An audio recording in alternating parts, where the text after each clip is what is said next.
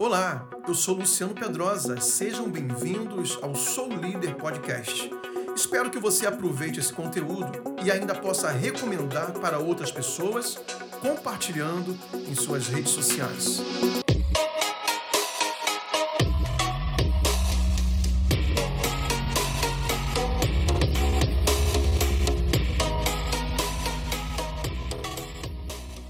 Glória a Deus. Vamos sentar, amados. Boa noite a todos. Graça e paz do nosso Senhor. Muito bom termos o Tadel com tantas pessoas, tantos líderes sedentos pela palavra de Deus, para aprender mais da visão que Deus tem nos dado como igreja local e a expectativa é que Deus continue falando com você agora nesse momento, né, que nós separamos justamente para isso, para ouvir o Senhor através da sua palavra. E nessa noite eu quero compartilhar com vocês uma mensagem sobre a parábola do semeador, e nós vamos falar sobre frutificação. O tema da palavra é o segredo da multiplicação. Queria convidá-los a abrirem suas, suas Bíblias em Mateus capítulo 13. Nós vamos ler do 18 ao 23, que já é a explicação de Jesus sobre a parábola que ele havia contado. Então, se você puder acompanhar, vai aparecer no telão, mas também você pode usar a sua própria Bíblia, se for melhor desse jeito. Mateus capítulo 13, versículo 18 até o 23 diz assim: Agora ouçam a explicação da parábola sobre o lavrador que saiu para semear.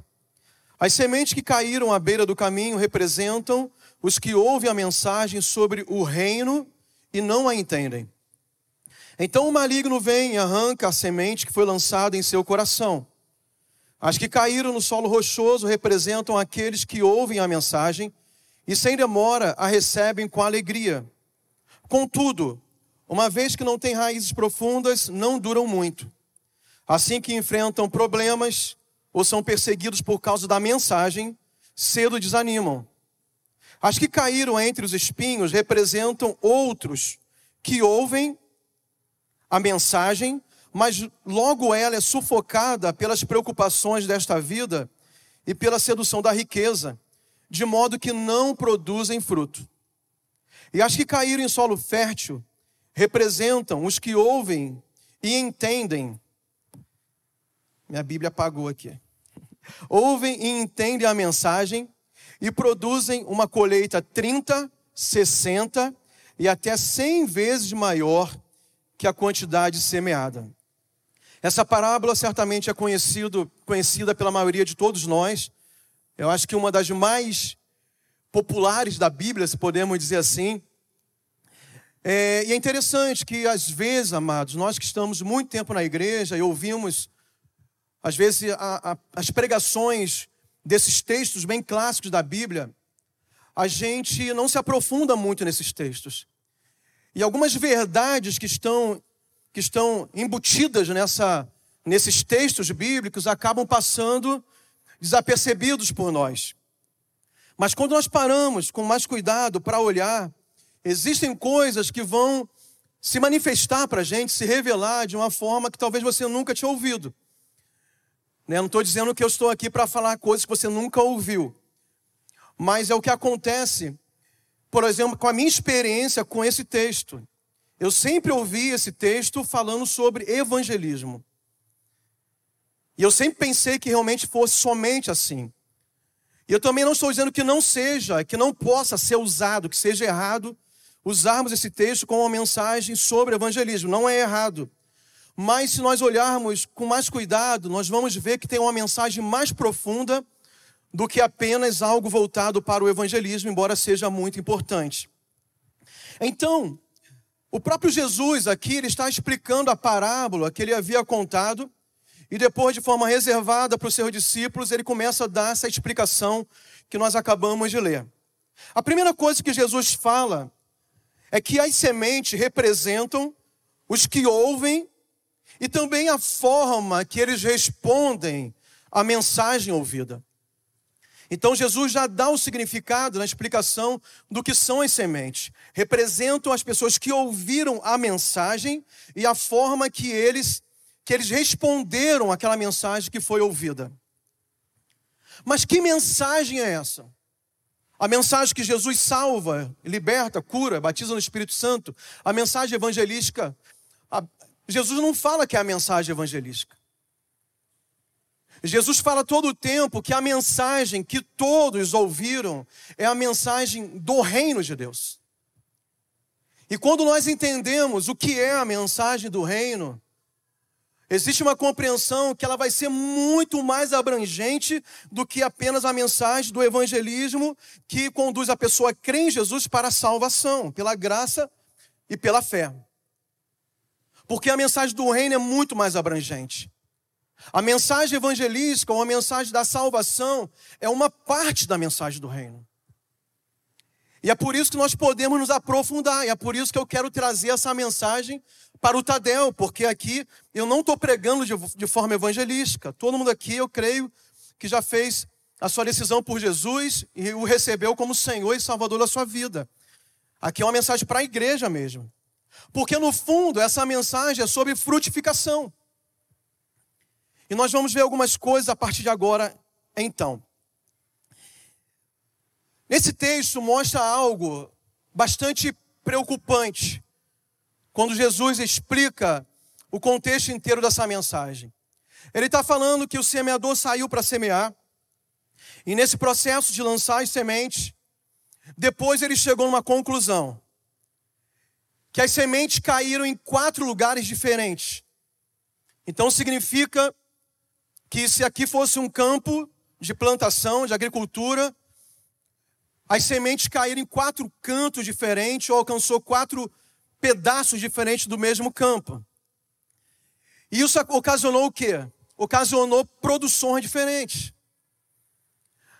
A mensagem é preocupante porque de 100% daquilo que foi semeado, tanto da quantidade de sementes quanto do espaço que foi semeado, a produção foi somente de 25%.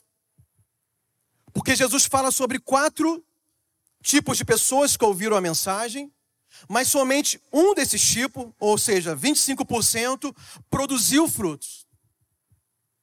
Eu não posso criar sobre isso uma doutrina, mas se a gente for bem, assim, se a gente é, seguir o raciocínio de Jesus, ele vai estar dizendo que sempre num grupo, né, num universo, representativo, como se fosse esse grupo que nós temos aqui hoje, contando com as pessoas que estão em casa, 75% da mensagem do reino é desperdiçada.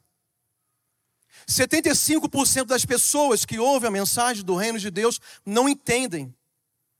E por isso não vivem ela.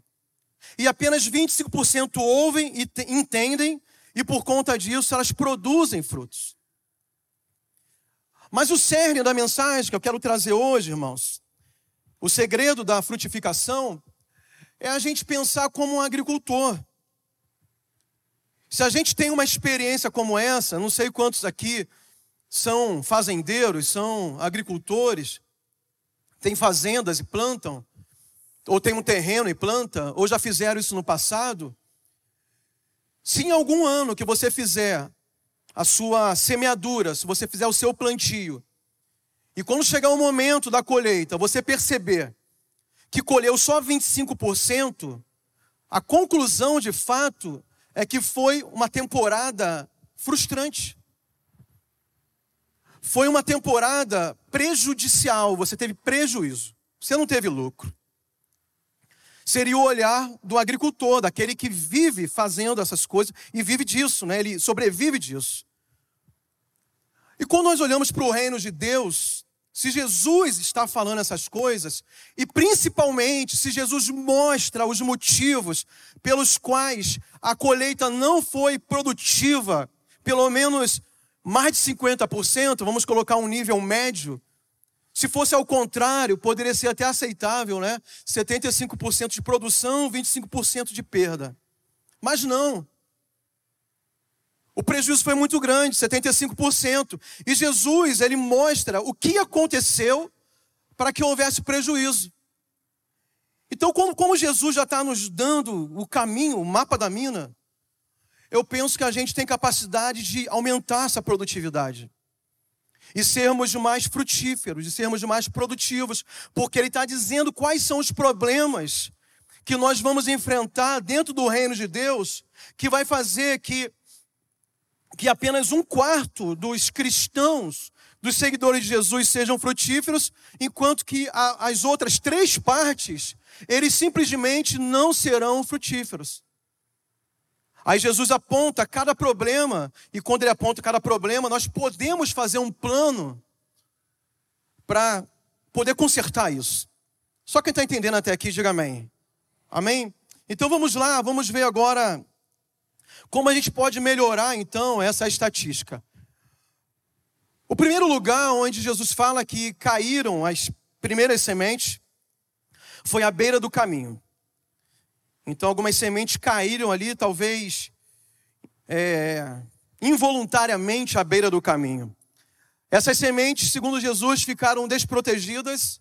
Então veio Satanás e roubou essas sementes. E Jesus, ele explica que isso diz respeito às pessoas que ouviram a mensagem do reino. Eu não estou falando sobre evangelismo, entenda. Ouviram a mensagem do reino e não entenderam a mensagem. Elas ouvem e não entendem. Então, essa semente, ela não encontra um lugar de, de germinação. Ela não se aprofunda, ela não vai criar raízes, ela, ela vai ficar na superficialidade, ela vai ficar completamente exposta, desprotegida. Então, vem Satanás, rouba aquela semente. E portanto, essa pessoa que recebeu a mensagem, ouviu a mensagem e não entendeu, ela nunca vai produzir, até porque a semente foi roubada dela. E como nós podemos então é, minimizar esse problema ou esse dano de pessoas que ouvem e não entendem, entendem? E eu penso, e a gente faz meia culpa nisso, que esse encargo é nosso. Nosso quem? Liderança, pastores, nós pastores, que temos, ou mestres da, da igreja, que temos o encargo de quê? De ensinar. Porque a Bíblia está dizendo, Jesus está dizendo que eles ouviram e não entenderam. Então, se eu estou pregando aqui, pastor Luiz está pregando aqui quase todos os domingos, e tem um revezamento de pastores dessa igreja, nós estamos pregando, e as pessoas não estão entendendo. E como elas ouvem, não entendem, não produzem, e as sementes não encontram lugar no coração delas, eu preciso ver a forma que eu estou ensinando isso. Eu preciso, eu preciso verificar o meu método. Eu preciso verificar a minha mensagem, inclusive. Será que a minha mensagem é a mensagem que fala do reino e eu não estou falando, eu estou usando um exemplo nosso porque nós estamos aqui. Eu estou falando da igreja de modo geral. Porque talvez o que tem sido falado e ensinado para a igreja no Brasil e a igreja espalhada pelo mundo inteiro não seja de fato a mensagem do reino, no cerne da mensagem. Sejam outras coisas periféricas que fazem parte, mas que não, não atingem a finalidade das pessoas compreenderem quem são no reino. O que fazer dentro desse reino? Nós vamos ver isso logo depois. Então as pessoas estão na igreja, por exemplo, buscando somente a prosperidade financeira, que faz parte de um dos benefícios de você estar no reino de Deus. Né? Existem promessas, sim, de prosperidade, de provisão sobrenatural, de um Deus abençoador. É isso a gente acredita. Mas essa mensagem isolada do contexto pode gerar uma falta de entendimento ou de clareza da pessoa entender que não é só isso, que ela não vem só congregar nesse lugar ou conviver nesse ambiente cristão só porque ela quer dinheiro. Existem outras formas de ganhar dinheiro também. Que não necessariamente as pessoas vão ser salvas por isso. Ou vão ter um propósito em torno dessa prosperidade. Tem pessoas que estão indo algumas igrejas por causa da campanha do casamento, né? Que vai ganhar rosa vermelha, a rosa vermelha, segundo dizem, é ungida e vai abençoar o casamento ou ele vai arrumar um casamento.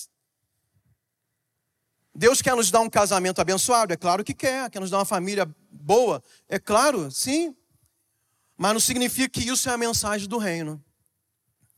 Então as pessoas ficam nesse contexto, nesse universo enorme que nós somos, no Brasil inclusive, e a igreja evangélica tem crescido em todo o mundo, mas acaba que a maioria, 75%, eu estou usando aqui a estatística da parábola, 75% em tese não sabe o que é o reino de Deus. Não vivem o reino de Deus. E porque eles não sabem, por não entenderem, são pessoas completamente infrutíferas. Elas são consumidores do reino. Elas não produzem nada. Elas apenas consomem, elas consomem as bênçãos que, que tem aqui, elas consomem a, a, boa convivência que nós podemos ter entre os irmãos, as amizades, tudo isso é maravilhoso, tudo isso faz parte, tudo isso qualquer um pode experimentar, mas elas não produzem nada no reino, enquanto Deus está nos chamando para sermos pessoas que vão produzir nesse reino. Existem vários textos na Bíblia que vai nos ensinar isso. Jesus vai é, o apóstolo João vai escrever lá no capítulo 15 sobre, sobre a videira e os seus ramos. Vai falar também sobre frutificar dentro do reino. Então, nós temos é, é, esse encargo né, que eu estava dizendo, é nosso, e, e nós líderes, nós pastores, temos que, de fato, fazer essa análise e perguntar para nós mesmos: qual é, a, qual é a, o conteúdo da minha mensagem? O meu ensino? Qual é, é, não apenas o conteúdo, mas a forma? Será que na forma as pessoas estão entendendo o que eu quero dizer aqui? Ou está difícil de entender, eu tenho que mudar a minha didática para ensinar na igreja? Amém? Segunda coisa, vamos ver aqui. Ah, não, ainda tenho aqui. Ainda nesse ponto, é, eu estava falando sobre o que as pessoas precisam entender sobre o reino de Deus, né? Então eu levantei algumas perguntas que todos nós deveríamos saber responder. Primeiro, o que é o reino de Deus? Você que é um cristão, você é um líder, você está aqui. E as pessoas te perguntam: o que é o reino de Deus? Você sabe responder o que é o reino de Deus? A Bíblia tem definição para isso, tem várias. Uma delas é: o reino de Deus não é comida nem bebida, mas alegria, paz justiça, paz e alegria no Espírito Santo. Então, onde o reino de Deus entra, essas, essas evidências têm que aparecer, tem que ter justiça. Por que o Brasil vive uma crise de justiça? Porque nós estamos falhando em estabelecer o reino de Deus nessa nação. Porque nós somos mais de 50 milhões de evangélicos, fora os católicos. E nós dizemos que estamos aqui implantando o reino. E porque nós temos uma crise na justiça, e eu estou falando de algo prático. Eu estou falando de justiça, justiça mesmo. Estou falando de, de equilíbrio na, na, na, parte social, estou falando de justiça da, da parte do, dos, do judiciário brasileiro mesmo, dessa esfera de poder. Eu estou falando da, do, da, de, de, de você é, aplicar isso da tua vizinhança, em todos os aspectos, de coisa prática. O reino de Deus é alegria. E porque o mal dessa geração, a pior doença dessa geração é, é, é a depressão, é uma tristeza profunda, as pessoas estão afundadas em cavernas escuras, existenciais.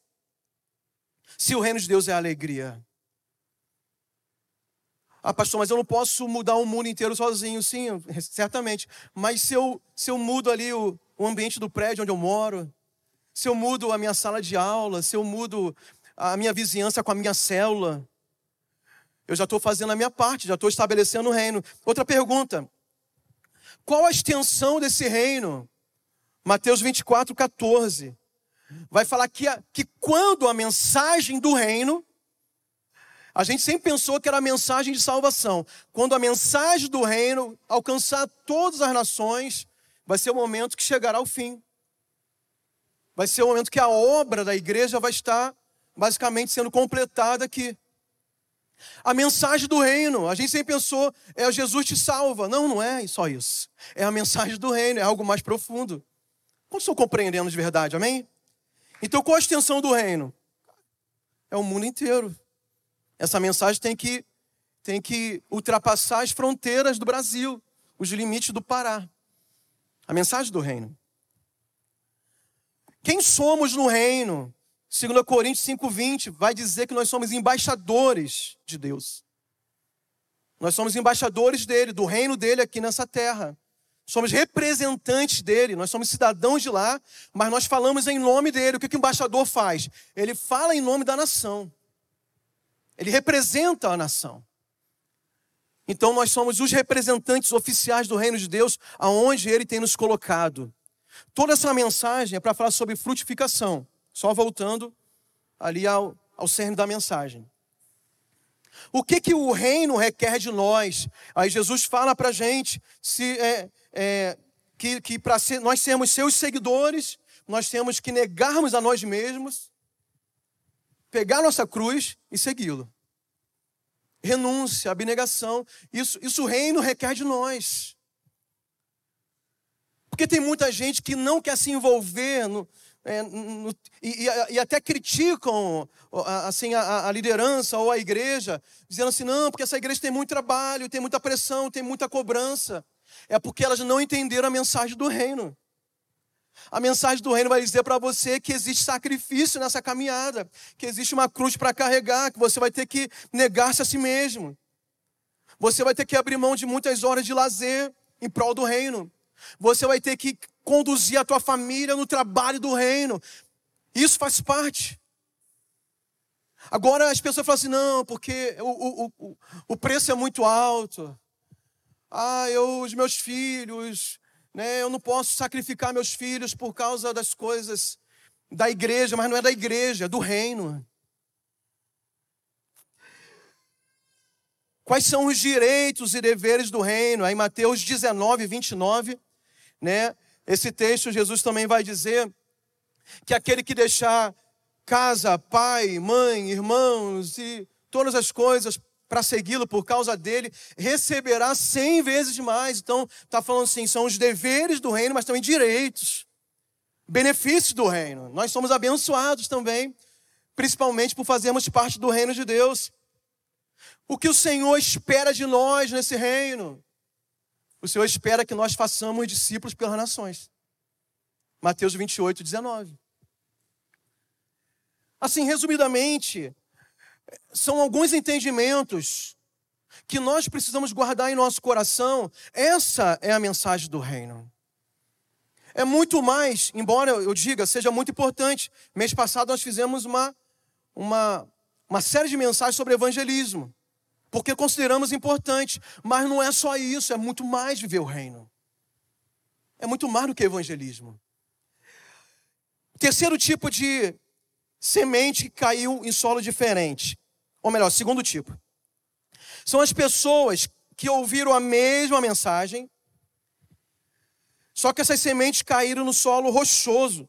E Jesus diz: receberam com alegria a mensagem do reino, receberam com alegria, porém as raízes não se aprofundaram. São crentes que não frutificam porque a mensagem não se aprofundou, a ponto desse conhecimento, lembrando que elas ouviram a mensagem, então elas tiveram um conhecimento sobre aquilo que Jesus quer para ela, que Deus quer para ela. Só que essa mensagem não incorporou, não absorveu a mensagem, não desceu para o coração.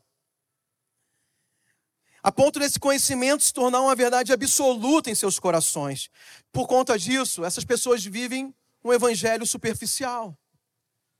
Estão no nosso meio, são cristãos, possivelmente são salvos, mas eles querem viver um evangelho superficial, sem comprometimento, sem cumprir aquilo que nós falamos aqui que Jesus espera dela. Dessa renúncia, dessa abnegação, desse sacrifício, de levar a cruz, de negar-se a si mesmo. Ela não quer ouvir esse lado da história, esse lado do evangelho, essa, essa exigência do reino. Ela quer estar no meio, ela quer estar participando, mas ela não se aprofunda.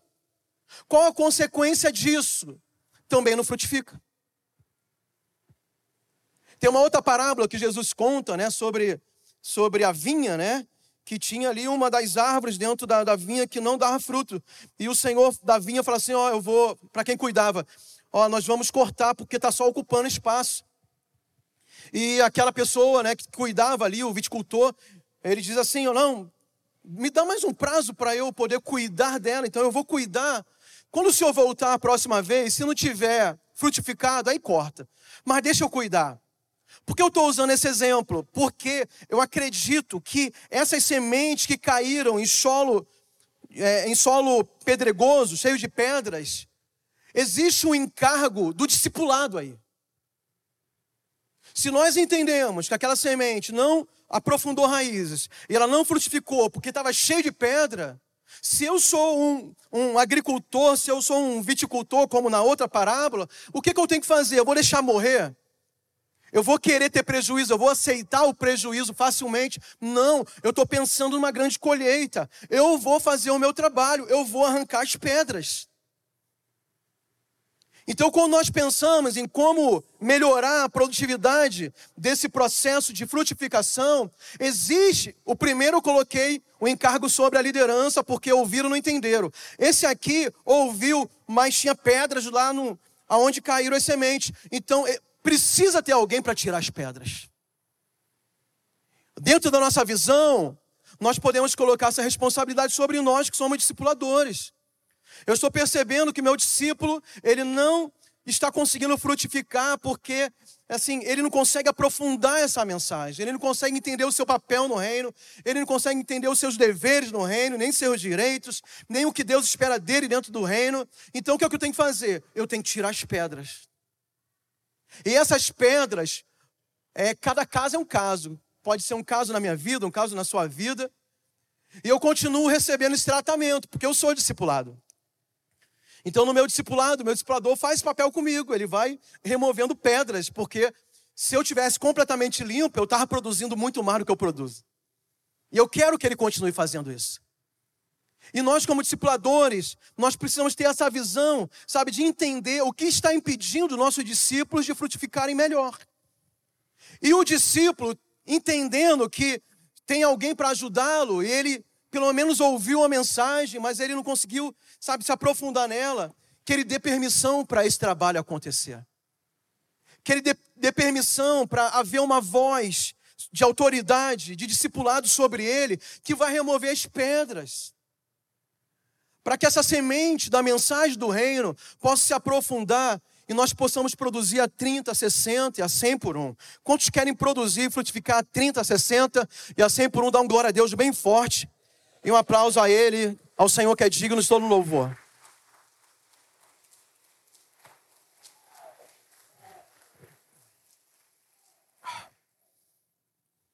Terceiro tipo de semente que caiu também em lugares diferentes em lugar diferente. Foram as que caíram entre os espinhos. Jesus também dá a explicação. Ele diz: pessoas que ouviram a mensagem, mas a mensagem foi sufocada pelas preocupações da vida e pela sedução da riqueza, por isso não produzem frutos. A interpretação aqui é muito clara, Jesus já diz muito claramente o que é.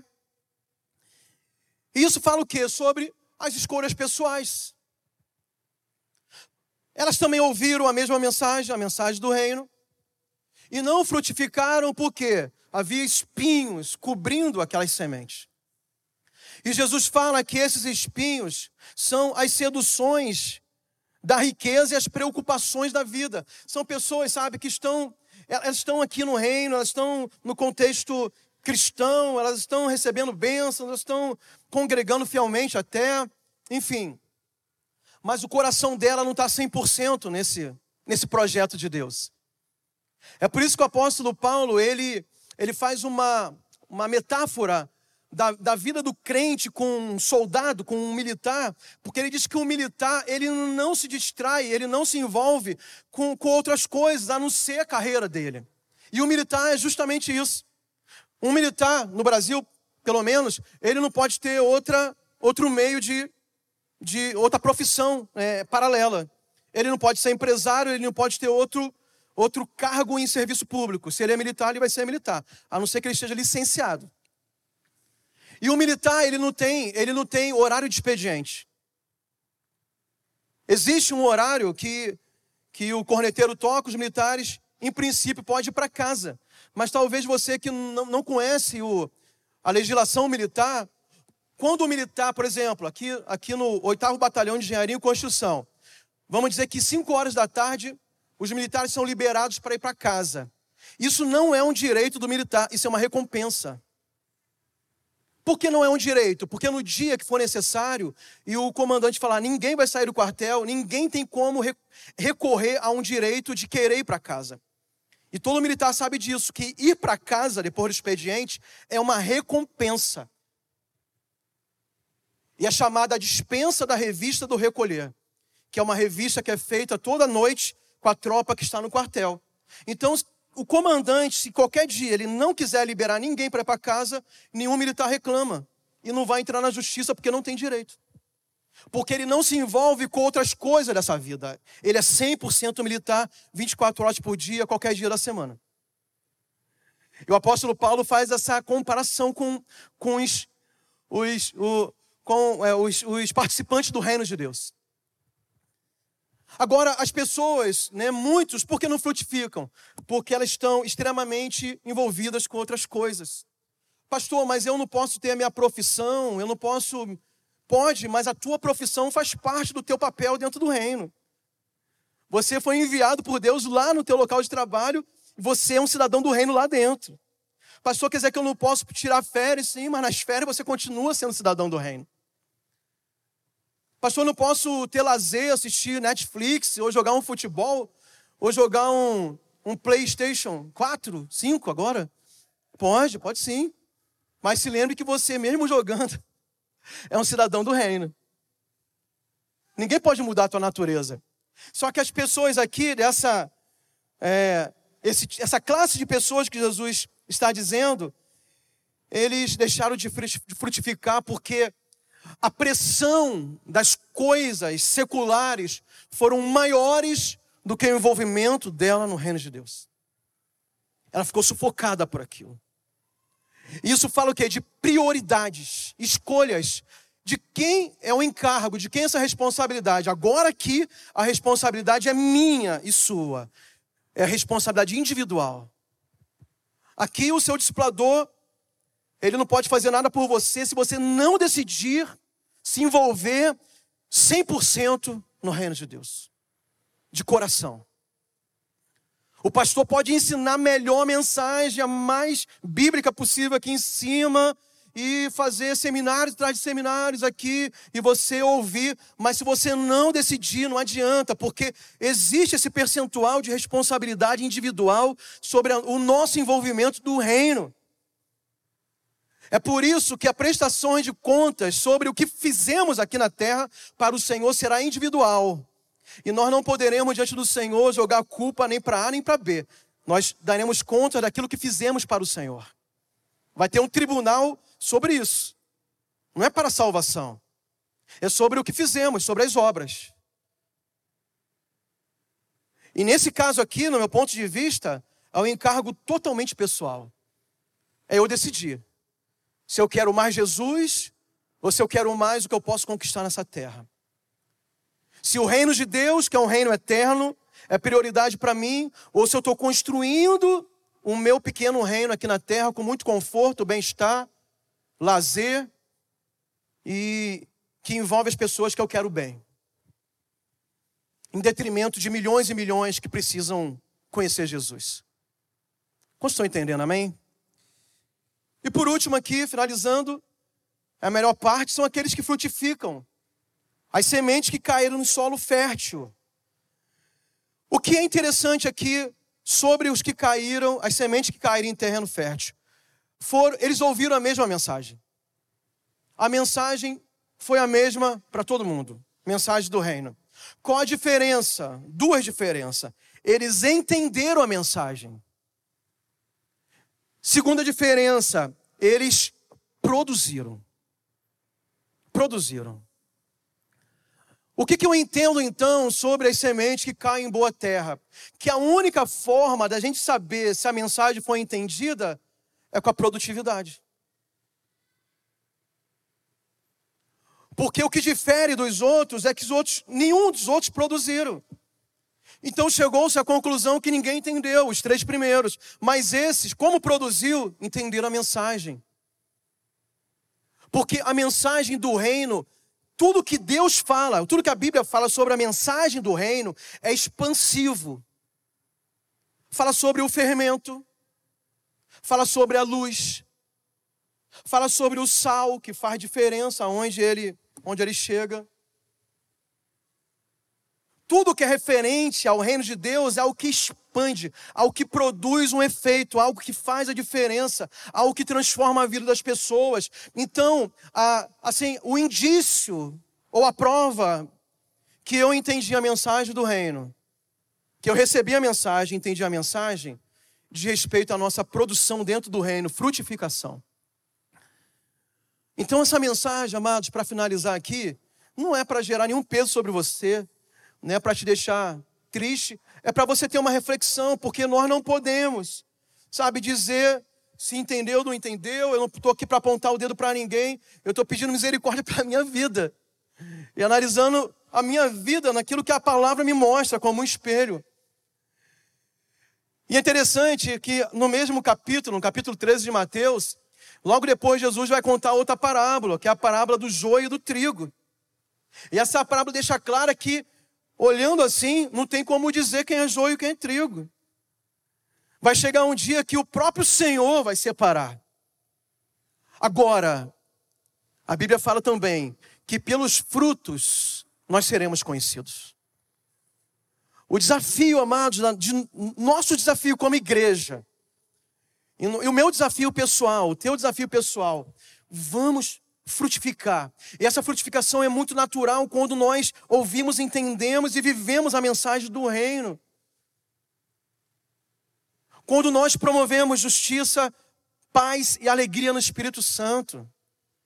Quando nós deixamos, sabe, de falar coisas supérfluas como comida ou bebida. Será que é pecado bater palma? Será que é pecado fazer tatuagem? Será que é pecado, sabe? Vamos, vamos, vamos fa falar daquilo que, que, que interessa né, de, de ficar discutindo coisas entre nós mesmos, resolvendo problemas que nós mesmos criamos. Já tem muito problema lá fora para resolver. O diabo está matando um montão de gente, levando para o inferno. A malignidade tem aumentado, o tráfico de drogas tem aumentado, a prostituição tem aumentado, o aborto tem aumentado, tudo de ruim tem aumentado, mas o reino de Deus tem crescido, nós temos frutificado. É o chamado de Deus para nós. Vamos Amados, vamos com força. Né? A pastora Rebeca, o pastor Paulo tem falado sobre isso desde o ano passado, essa, essa urgência dos últimos dias. É, é hora da gente correr, correr com a mensagem, viver, viver e correr com a mensagem, anunciando a mensagem do reino, que inclui tudo aquilo que eu falei, que não é só isso. Que Jesus salva, liberta, cura, batiza no Espírito Santo, que Jesus transforma a família, Jesus transforma o caráter, que Jesus prospera, que Jesus leva para o céu que Jesus transforma a comunidade inteira quando o reino entra. Você está dentro de alguma comunidade. Pastor, mas nunca fui no Ribeirinho, mas tem uma comunidade dentro da cidade. A tua rede social é uma comunidade. A tua sala de aula é uma comunidade. A tua vizinhança é outra comunidade. A tua parentela é outra comunidade. Você está dentro de uma comunidade que você tem um papel transformador se você está no reino de Deus e vive o reino de Deus.